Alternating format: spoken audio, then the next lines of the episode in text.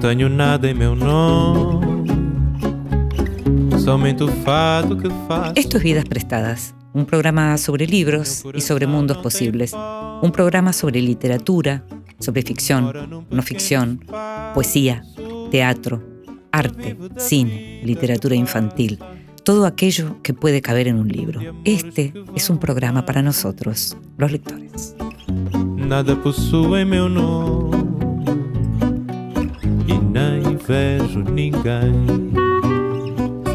Y a aquellos que nos gusta leer, nos gusta leer en silencio, a veces tenemos alguna hora en especial en donde nos dedicamos a la lectura, pero también nos gusta escuchar cuando nos leen.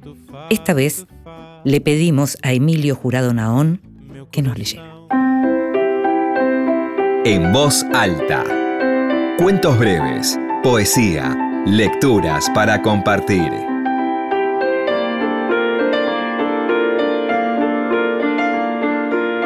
En la escuela. En todo hombre algo se regocija profundamente al ver quemarse un auto, JB.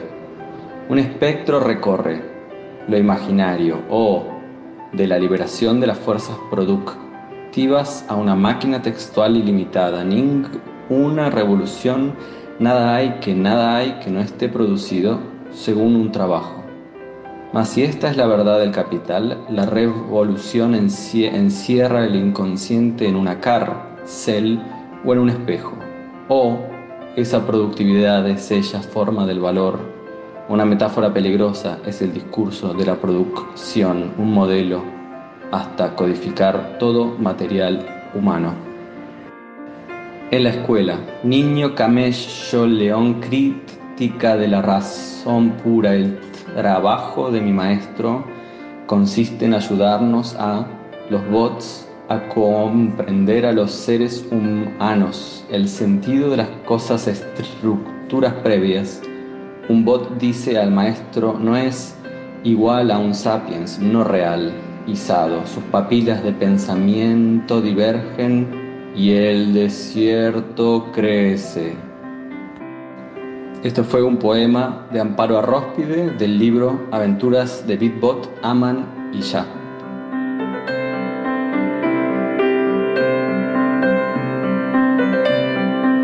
Escuchábamos a Emilio Jurado Naón leyendo un poema de Amparo Arróspide. Emilio nació en Buenos Aires en 1989, es muy joven, licenciado, profesor en letras por la UBA, codirige la revista y editorial Rapallo. Publicó Arrebato, San Mierto y Zanja Grande. Colabora con reseñas y ensayos críticos en diversos medios culturales y acaba de publicar Los Pincén, un nuevo libro de la colección narrativa de Omnívora Editora. Vidas prestadas. En la noche de la radio pública.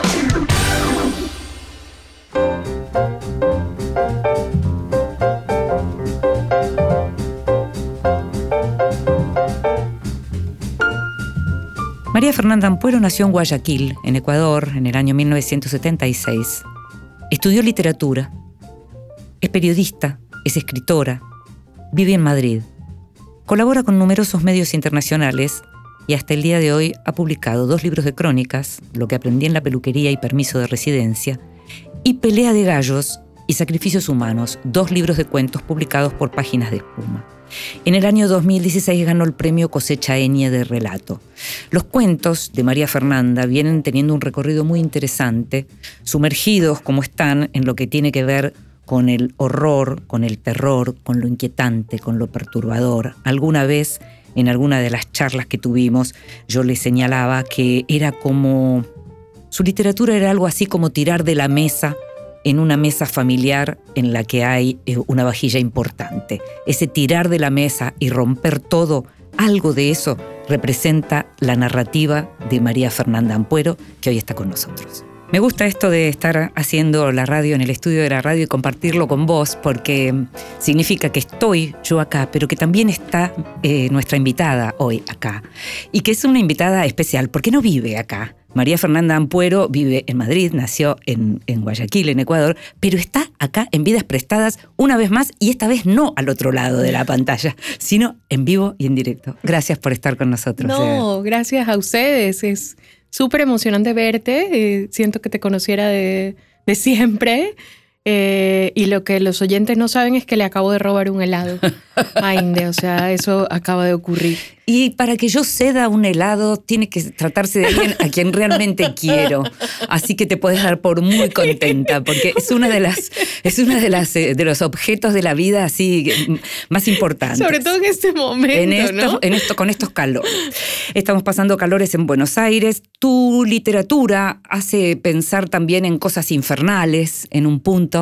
Y lo primero que quería preguntarte era eso. El tema del, del terror, del horror, de todo aquello tan perturbador, ¿es algo que te gustaba como lectora? ¿Es algo que empezó con la lectura y después se trasladó a tu escritura? Sí, claro. Y, soy, y, y también una cosa súper importante de la gente de mi generación, las, los nacidos y las nacidas en los 70, que es el cine. Mm, claro. O sea, para nosotros hay, es imposible pensar en nuestras referencias solo pensando en lo literario. Es, imposible, porque nosotras somos hijas de eh, una época en la que se democratizó el cine, se volvió cultura pop, digamos. Nosotras vimos el nacimiento en América Latina del fenómeno cine tal como lo viven los gringos, uh -huh. ¿no? Era como esta salida y luego yo soy de Guayaquil, que es un lugar donde hace mucho calor, con lo cual el cine es no importa la cartelera, es aire acondicionado. Claro, más en esa época de pronto, ¿no? Claro. Entonces, como, pues yo me vi películas, era muy barato, ahora ya no, eh, y me vi películas cuatro, cinco, seis, ocho veces. Eh, mi mamá jugaba con las amigas cartas y nos, y nos mandaban al cine, que era como nuestra niñera.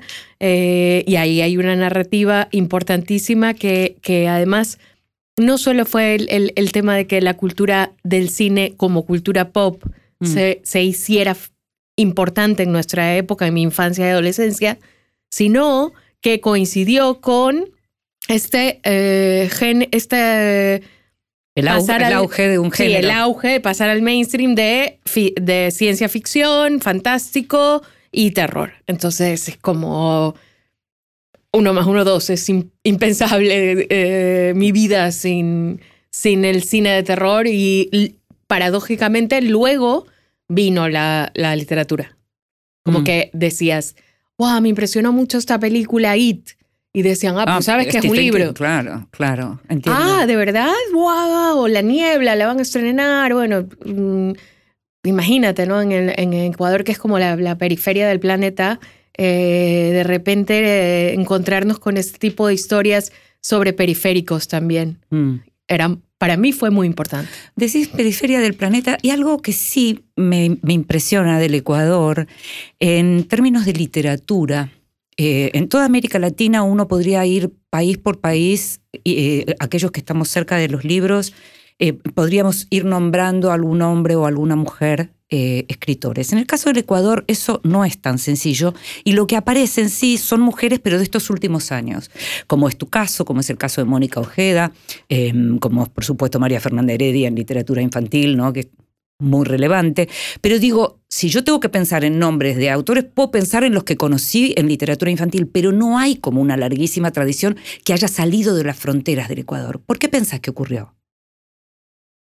Pues por lo que te decía, que, que Ecuador es un país eh, absolutamente periférico en todo, digamos, tú me dices ahora esto, ¿no? Que no te vienen nombres como de la tradición, como sí, sí. puedes pensar en Roa Bastos. Exacto o, o, o bueno, o quien sea.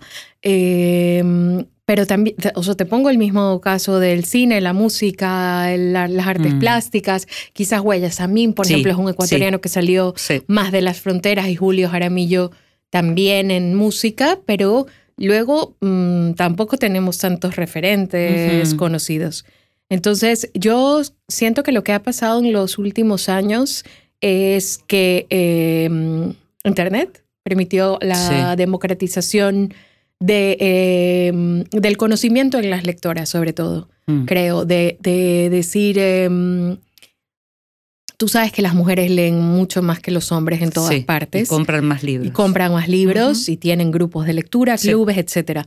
Entonces, siento que esto de las redes sociales, el compartir las lecturas, en pues, todas las redes que te puedas imaginar, ha hecho, y el boca a boca de las mujeres, ha hecho que em, las que pertenecemos a países periféricos, como quizás Bolivia, por ejemplo, Sí. sería un caso parecido al nuestro, Sí. em, pues sean mujeres.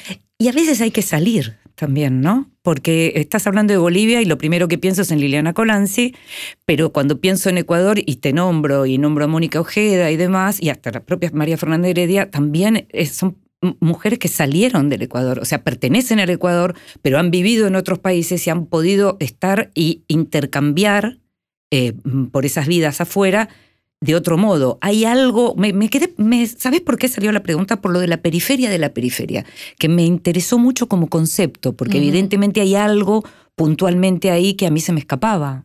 Mm.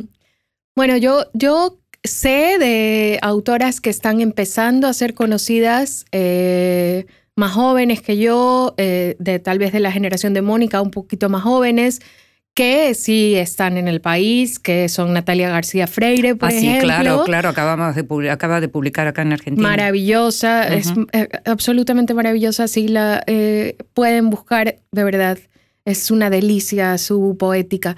Y luego está, acaba de publicar Juliana Ortiz, que es otra escritora ecuatoriana, eh, además periférica. Es, es curioso porque no somos de la capital ninguna. Sí. Mon- ni Mónica ni yo, Juliana es de Esmeralda, es una provincia eh, frontera con Colombia, y Natalia es de Cuenca, que es una ciudad de la sierra. O sea que ninguna es de la capital, María Fernanda Heredia sí. Sí. Eh, y, y, mm, y es como un acceso que, que quizás eh, estamos permitiendo las que vamos publicando Sí, sí, sí. a las demás, ¿no? Habili- Como una curiosidad. Sí, como a- Abrir una puertita. Exacto, se va habilitando eso, ¿no? Ahora, ¿cuándo, ¿cuándo arranca María Fernanda Ampuero como periodista? ¿Qué, ¿Por qué te hiciste periodista? por, por, por casualidad, en verdad, porque Mm. yo eh, estudié literatura, filología, como se dice en España, y eh, en ese momento no había literatura pura, había ciencias de la educación, especialización, lengua y literatura. Y entonces, claro, al estudiar ciencias de la educación, obviamente mi camino era el de la docencia. Pero eh, justo por Argentina, porque vine a Chaco eh, invitada por la Fundación Mempo que creo que te había contado la otra vez, y em, como estuve un tiempo aquí, me quedé como sin ser profe de ese curso, de ese Ujú, año, ujú. digamos. O sea, es que como difícil entrar en mitad del año. Entonces, como estaba un poco sin hacer nada, me dijeron que iba a haber un taller de radio. Mm. Eh, yo no tenía ni la menor idea de nada de radio, obviamente. Eh, por ahí prensa escrita me parecía un poco más cercano a lo que yo Claro. estudiaba, claro. pero eh, era gratis y era muy interesante. Y además la persona que me dijo que, que estaba ese taller es, era una persona que, que me estaba ayudando mucho a buscar trabajo. Sí. Y entonces dije, bueno, pues voy. Y yo era la mayor de todos porque yo ya había estudiado, etcétera, ya llevaba muchos años trabajando como profesora y eh, los otros eran chiquillos que estaban estudiando comunicación muy jóvenes. Entonces, claro, además yo venía con, con la, la gran herramienta de saber contar historias por ser lectora. Claro. Entonces, eh, este taller era con unos periodistas de la BBC, de la BBC en español, eh, que hacen unas cápsulas preciosas con el sonido, lo- cuentan muy bien las historias. Es- son como maestros en la radio, imagínate, la BBC. Sí, obvio. Entonces, eh, claro, yo, yo, yo me imaginaba, yo sabía armar, sabía eh, inicio, nudo y desenlace, sabía qué música le podía venir bien o qué ruido, qué, qué sonido ambiente le podía venir bien a esto, Tenías porque la era mayor. literatura, tenías el cine, tenías el aprendizaje, tenías lo que significaba además transmitir, porque venías transmitiendo todo Sí, eso. sí, claro. sí, sí, claro, exacto. Yo Mm. no tenía miedo escénico, porque cuando eres profe tienes que perder el miedo escénico el día uno si no te comen. Ujú. Entonces yo tenía 18 años y mis alumnos tenían 14 Y tú yo tuve que revestirme de una autoridad casi de, de, de, de como de Harry Potter. Sí, sí. Para- y, y mis alumnos todavía me siguen diciendo, ¿cuántos años tenías cuando nos dabas clases? Y yo nunca voy a revelar esa verdad. Claro, claro. Entonces, eras muy poco más grande que ellos. Muy poco. Y entonces eh, a estos dos profesores les gustó mi forma de contar, mi voz, eh, mi forma de armar las historias y buscarlas en la ciudad. Y me recomendaron para que empezara a trabajar en radio. De hecho, yo empecé en el periodismo en radio. Qué impresionante. Esa, parte no la, no la conocía. Hablábamos de los miedos. ¿Qué miedos tenés hoy? Tengo miedo al cambio climático. Mm. Este, mucho. Yo venía comiéndome tu helado en el Ah. ascensor, eh, pero también estaba callada a propósito porque cuando hablan de agua, Mm. cada uno tiene sus miedos apocalípticos eh, particulares. El mío es la, la escasez del agua, la falta de agua, Eh, o sea, con- la sed. Contemos que estaba yo manteniendo una conversación con una persona que hablábamos de lo que está pasando con los peces con esta sequía espantosa. Y eso es lo que te tenía mal. Mm. A ver, yo vengo de- del verano del año pasado en España, en Madrid en concreto, donde vivo, que duró cinco meses. Claro. Y Castilla eh, es muy seco en general. Mm. pero lo que pasó el año pasado fue, o sea, que Galicia, zonas donde en verdad el agua no ha sido un problema eh, por escasez, sino por, por Claro, exceso, claro. Sí, sí. eh, se estaban quemando Claro. porque no llovía. Entonces, yo lo tengo esto muy cerca y, habrá otras personas que les es- parezca más espantoso la escasez de alimentos o le parezca más espantoso el calor, el frío, lo que sea. Pero bueno, igual todo está entremezclado, digamos. Pero a mí el tema de que eh, el agua sea una cosa que te digan que solo te puedes tomar medio vaso al día. Además, soy muy sádica, eh, muy masoquista, perdón, porque eh, yo veo mucho eh, género apocalíptico. Mm. Es uno de mis favoritos. Mm. Entonces me conozco todas las historias buenas, malas, todo lo de destrucción, las de Tom Cruise, no me importa. Y cuando veo la búsqueda que, que hacen, ¿no? Ya cuando el mundo ha acabado, sobre todo de agua, me empiezo a poner malísima. Mm. Malísima, malísima, de verdad. Es como... Y, y entonces le tengo mucho miedo a eso. No tengo hijos, eso es, es, es una suerte. Estaría mucho peor si los tuviera. Preocupada por ese No, futuro. desesperada, des- Mm. enloquecida. Ah. Porque va a haber eh, probablemente no los nietos ni los nietos de los nietos, pero quizás los nietos de los nietos de los nietos van a tener que pelear por agua. Eh, y eso, por ejemplo, es una cosa aterradora. O eh, mm, no van a poder salir a la calle, van a tener que vivir como en cuevas, porque hoy, en el 2023, ya salir a la calle, ahorita, en este instante en Buenos Aires Es o en, en julio o en junio en Madrid, era apocalíptico. Mm. No lo hacíamos, Mm. no lo hacíamos. Mm. Nos quedábamos encerrados como en cuevas, con las ventanas cerradas, todo el día en, a oscuras, como topos, eh, em, boqueando por aire y, y- y en el ascensor tu, tu colega comentaba que eh, se están muriendo los peces porque el agua caliente tiene menos oxígeno. Sí, sí. Y, y así estábamos nosotros. Entonces pienso en esas muertes de calor extremo o de frío extremo y, y- y eso me, me aterra. Y me aterra también eh, que no me hagan caso en lo que vengo pidiendo hace mucho, que es que me eutanasien cuando yo no pueda hacerme cargo de mí misma. Todavía no llegó. Después vemos. Después vemos. En, España ya es legal Sí. y yo les vivo diciendo a mis amigues que me respeten en eso, que no les dé pena, que, que, que, que les, de- les debería dar más pena que yo necesite la ayuda de alguien que no me va a querer porque no va a ser mi familiar. Mira, yo te propongo que escuchemos un poquito de música y enseguida vamos a seguir hablando de estos terrores y de otros más, pero de pronto también de alguna cosa más bonita. Ahí volvemos.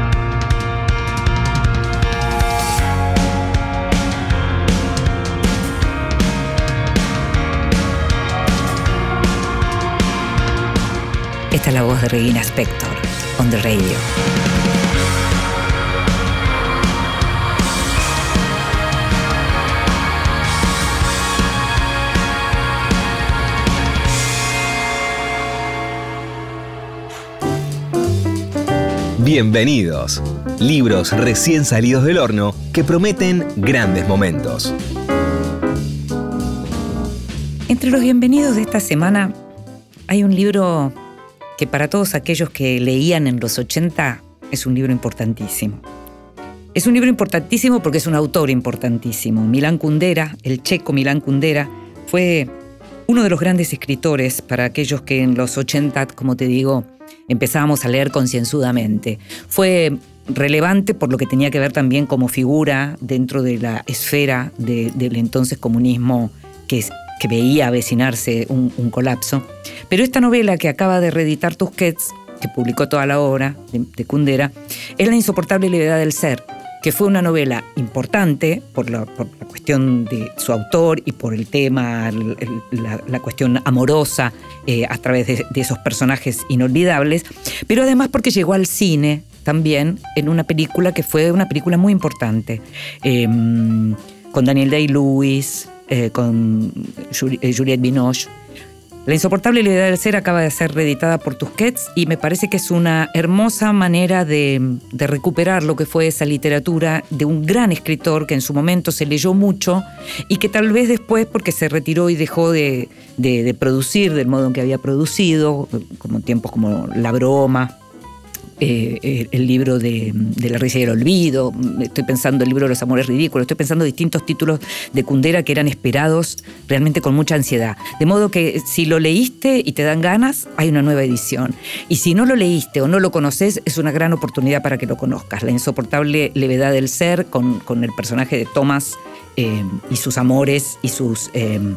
y, sus problemas amorosos. Muy, muy interesante siempre. Reediciones o ediciones de libros que de pronto hace mucho tiempo no se editaban o que con traducciones eh, nuevas y especiales. Godot acaba de publicar a otro enorme autor que se llamó Joseph Roth eh, y acaba de publicar dos novelas, Izquierda y Derecha y La Rebelión, ambas con traducción de Daniela Campanelli. En el caso de La Rebelión es uno de los libros, mm, una novela breve, pero es uno de los libros clave de Joseph Roth. Eh, este, este autor, esta novela fue publicada originalmente en 1924 y tiene que ver con la guerra. En ambos casos, la obra de, de Joseph Roth está muy marcada por lo que fue la Primera Guerra Mundial y lo que significó eso para el imper- el imperio austrohúngaro al que él pertenecía, eh, y lo que significó eh, eh, el deterioro, digamos, de todo un, un, espacio que parecía estar eh, preparado para brillar para siempre, ¿no? Y todo lo que vino después. En este caso, entonces, la rebelión de Joseph Roth, que cuenta el regreso de un excombatiente condecorado y que tiene licencia para tocar el organito en, en las calles, y después una novela ya familiar de, de- con distintos personajes que tienen distintas maneras de ver la vida y que se llama Izquierda y Derecha, y en ambos casos traducidas eh, y publicadas por Godot. Estás escuchando Vidas Prestadas con Inde Pomeráñez.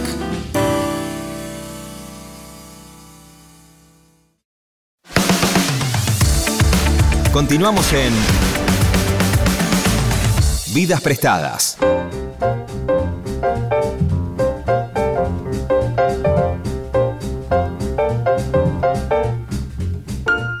Y seguimos en Vidas Prestadas, este programa sobre libros y sobre mundos posibles, y estamos hablando de mundos posibles apocalípticos también. Estamos con María Fernanda Ampuero. Este placer enorme de estar juntas, cerca, conversando, como siempre, pero más cerca, viéndonos, ¿no? Este poder verse a los ojos y, hablar de cosas tan tremendas como las que estamos hablando. Y cuando hablamos de, de- de estos temores, de estos terrores, de estos, em, de estos pronósticos durísimos de lo que viene, escribir te ayuda a de algún modo liberar esos fantasmas o escribir te ceba, por decirlo de algún modo.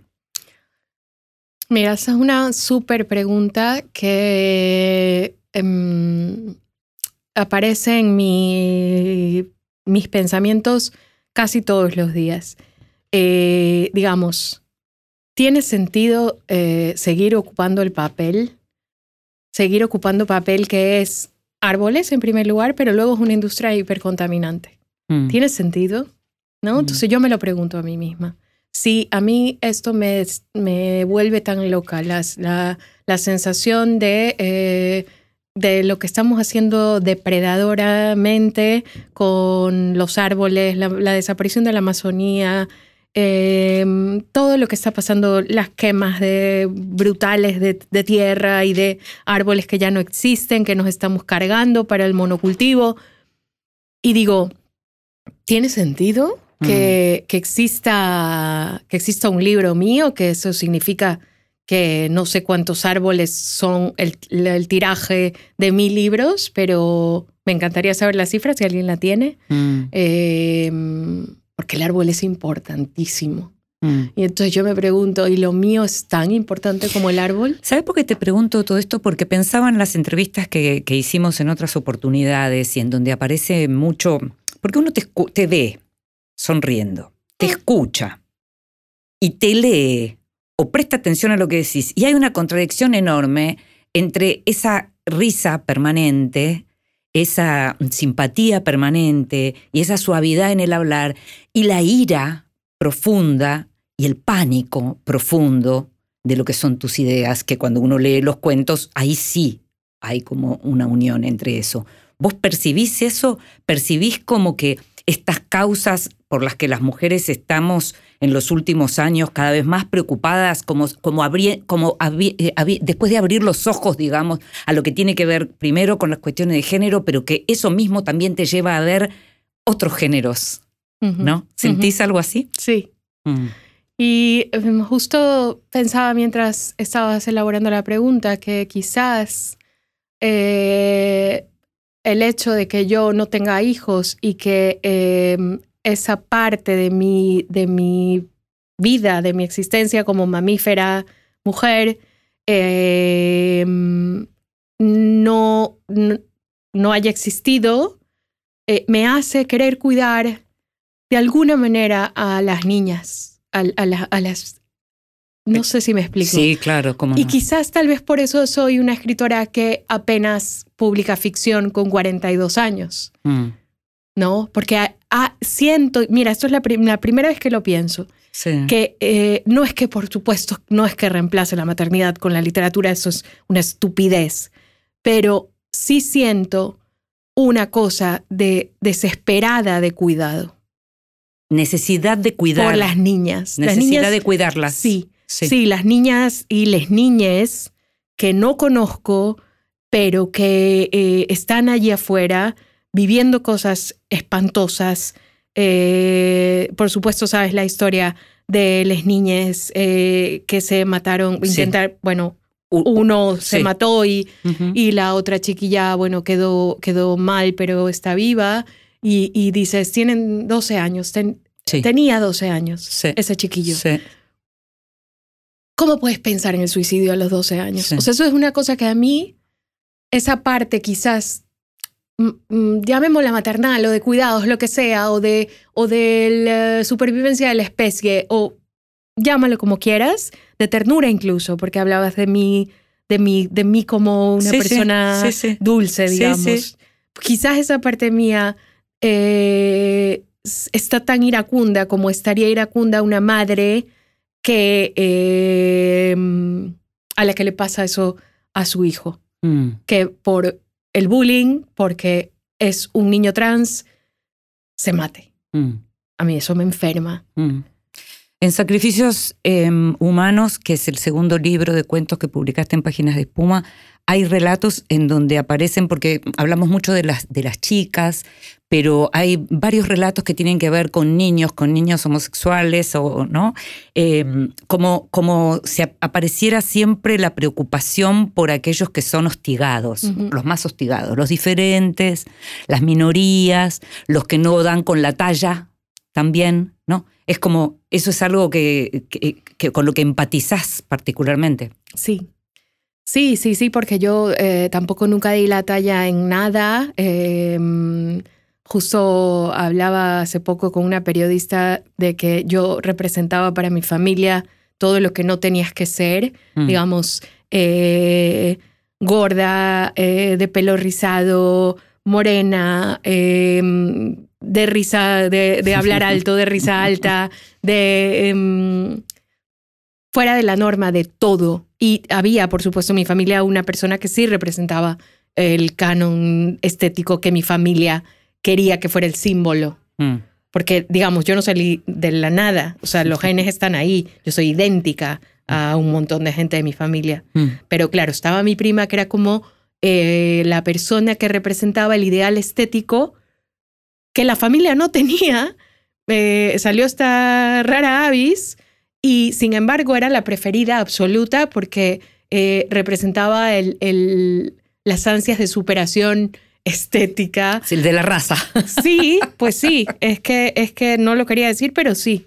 claro, claro, claro. Entonces, eh, yo, claro, er- er- em, para mí crecer fue una esquizofrenia pura porque yo me veía tan igual a todos y, y, mm, y a ella tan distinta y sin embargo eh, yo era la que estaba mal siempre. Ah, Cállate, no comas, mm. eh, recógete el pelo, alízatelo, eh, no te rías así, las mujeres no se ríen así. ¿Te pidieron perdón en la familia? No, no, nunca. No, Mm. mi abuela murió sin saber que había sido un monstruo para mí y para mi prima. Eso, claro, porque también te iba a preguntar por ella, porque no debe haber sido en absoluto un lugar cómodo. No.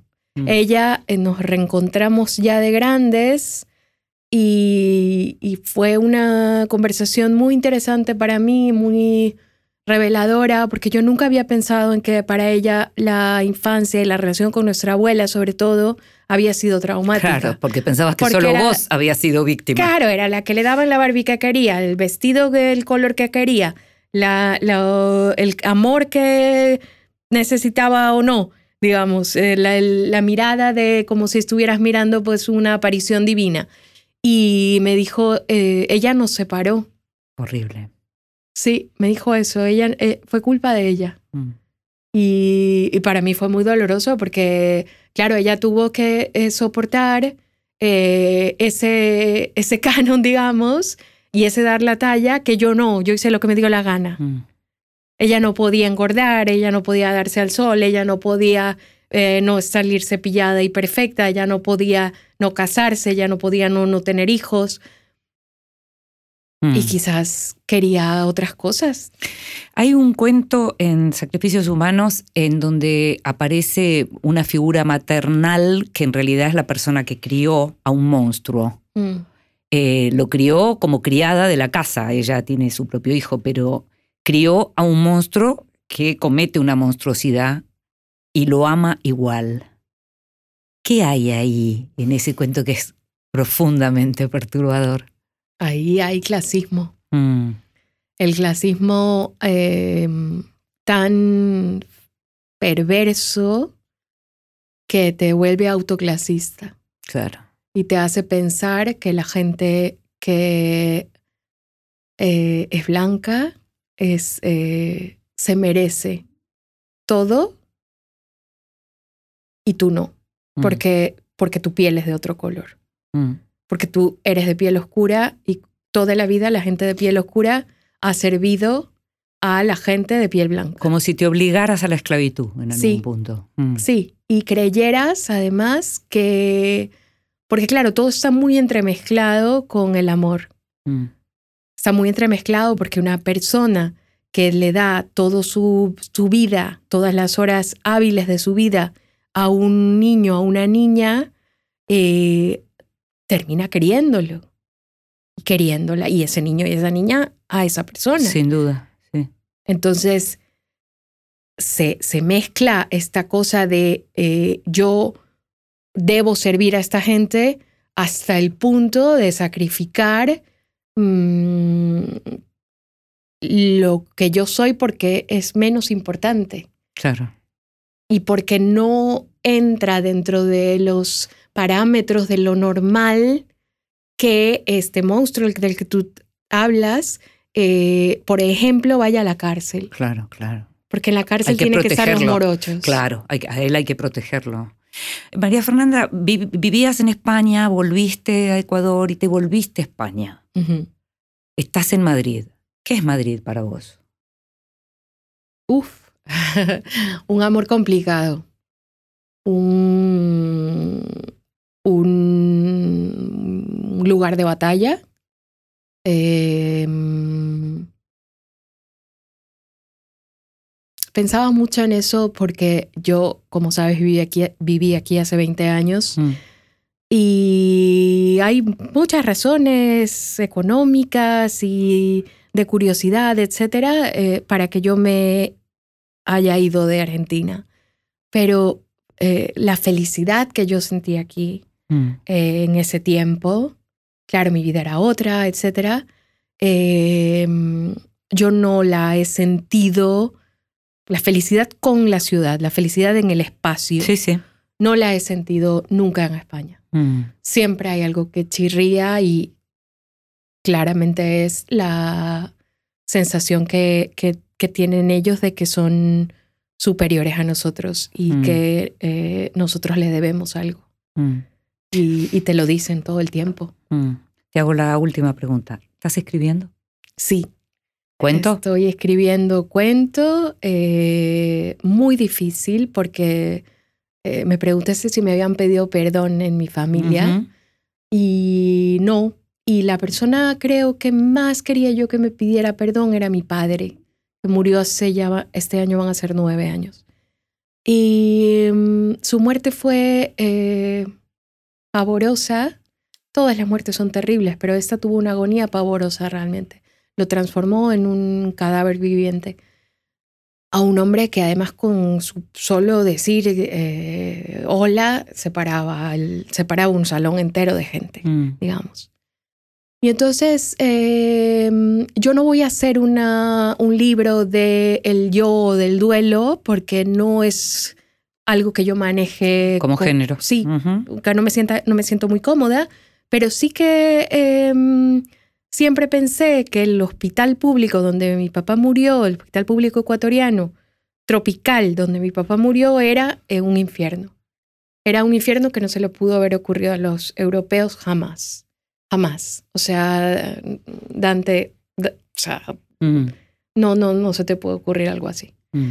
Y entonces, eh, Estás escribiendo relatos ubicados en ese espacio. Ajá, en ese Mm, espacio. Porque realmente creo que es nuestro castillo de los monstruos. El, el- el lugar eh, donde muere toda esperanza y toda dignidad humana. Seguimos en el horror entonces. Sí.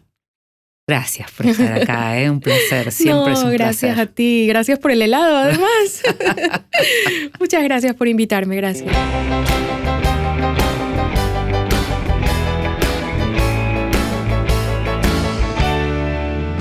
Deus me proteja da sua inveja. Deus me defenda da sua macumba. Deus me salve da sua praga. Deus me ajude da sua raiva. Deus me imunize do seu veneno. Deus me poupe do seu fim. Deus me proteja da sua inveja. Deus me defenda da sua macumba. Deus me salve da sua praga. Deus me ajude sua raiva. Deus me imunize do seu veneno. Deus me poupe do seu fim. Deus me acompanhe, Deus me ampare, Deus me levante, Deus me dê força, Deus me perdoe por querer. Que Deus me livre e guarde de você. Deus me acompanhe, Deus me ampare, Deus me levante, Deus me dê força, Deus me perdoe por querer. Que Deus me livre e guarde de você.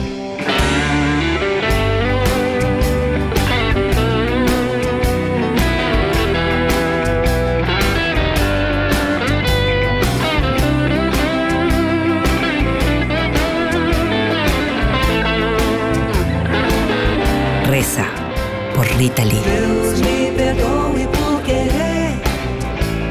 Que Deus me livre e guarde de você.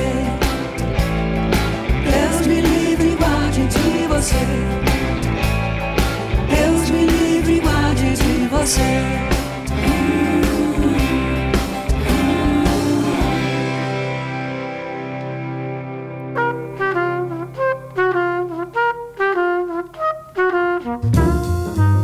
Mesita de Luz. Grandes lectores nos cuentan qué están leyendo. Soy Osvaldo Baigorria. En estos días estoy leyendo la poesía reunida de Miguel Ángel Lenz en un libro que se llama Tu muchacho tan soñado. Está en las antípodas del barroco y del neobarroco de Néstor Perlonger, pero va en sintonía con el mismo deseo y la misma sensibilidad. La poesía de Lenz es simple, clara, directa y de una precisión notable. Y la materia prima de sus poemas es el gire, ese merodeo urbano caliente que en inglés llaman cruising.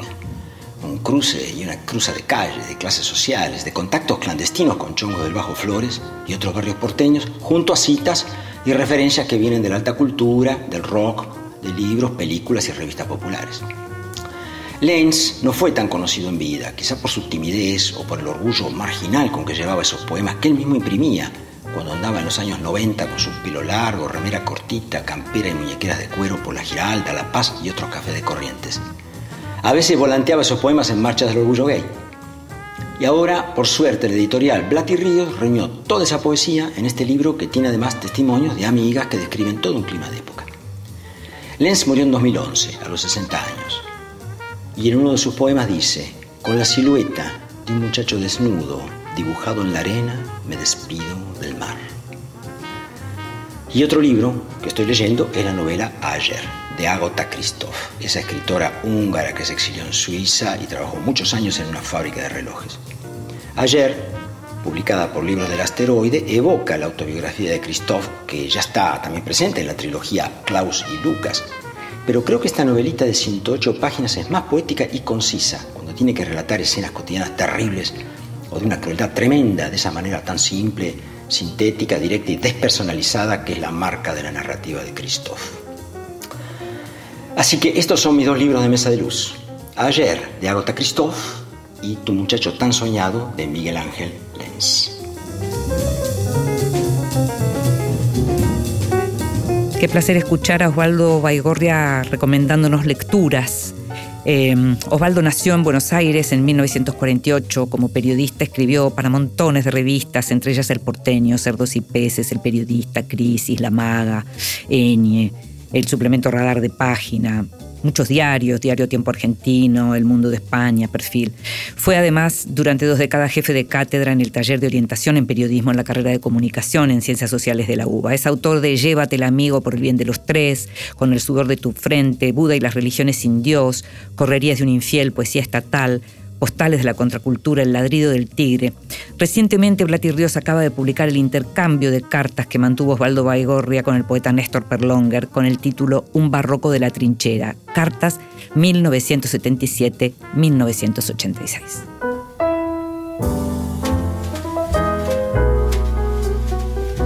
Libros que sí.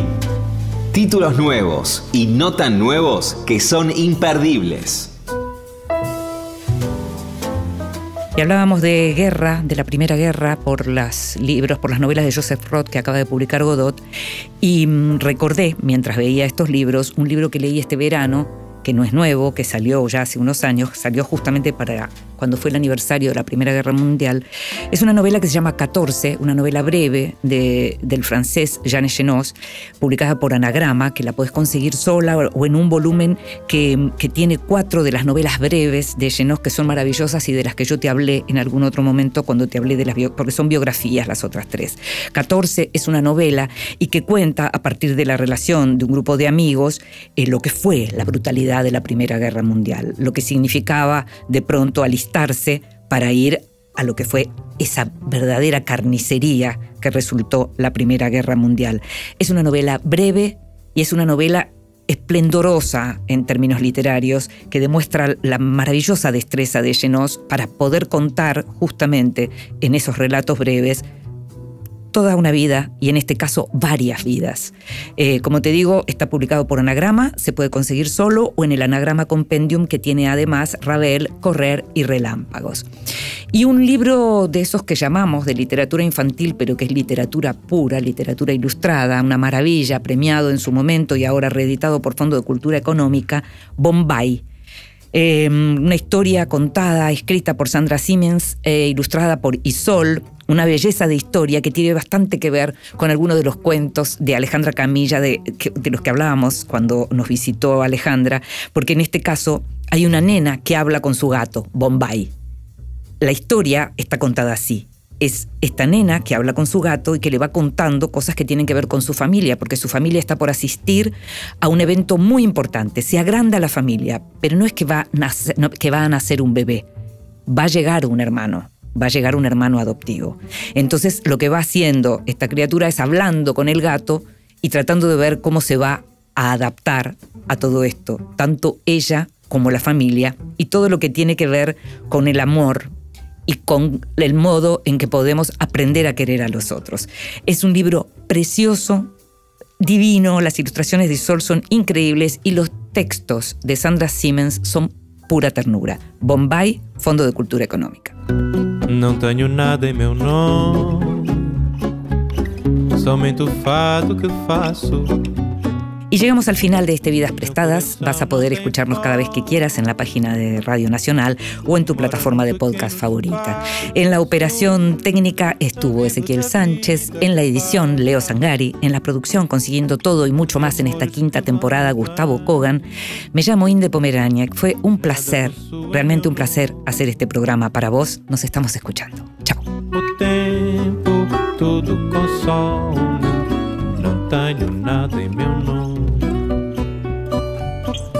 O tempo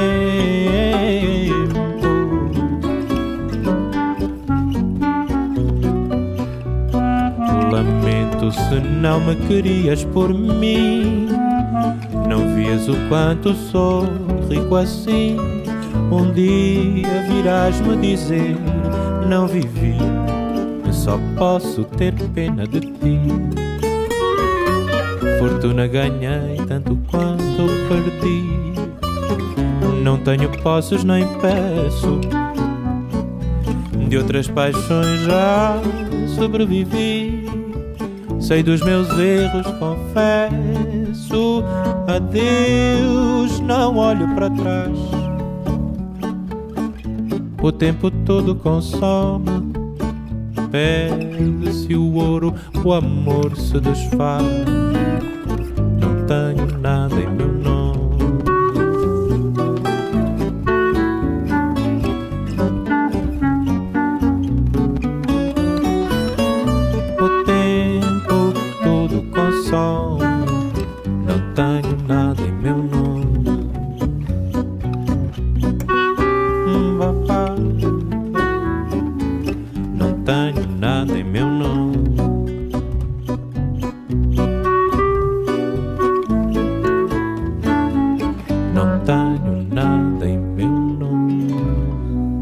prestadas en la noche de la radio pública.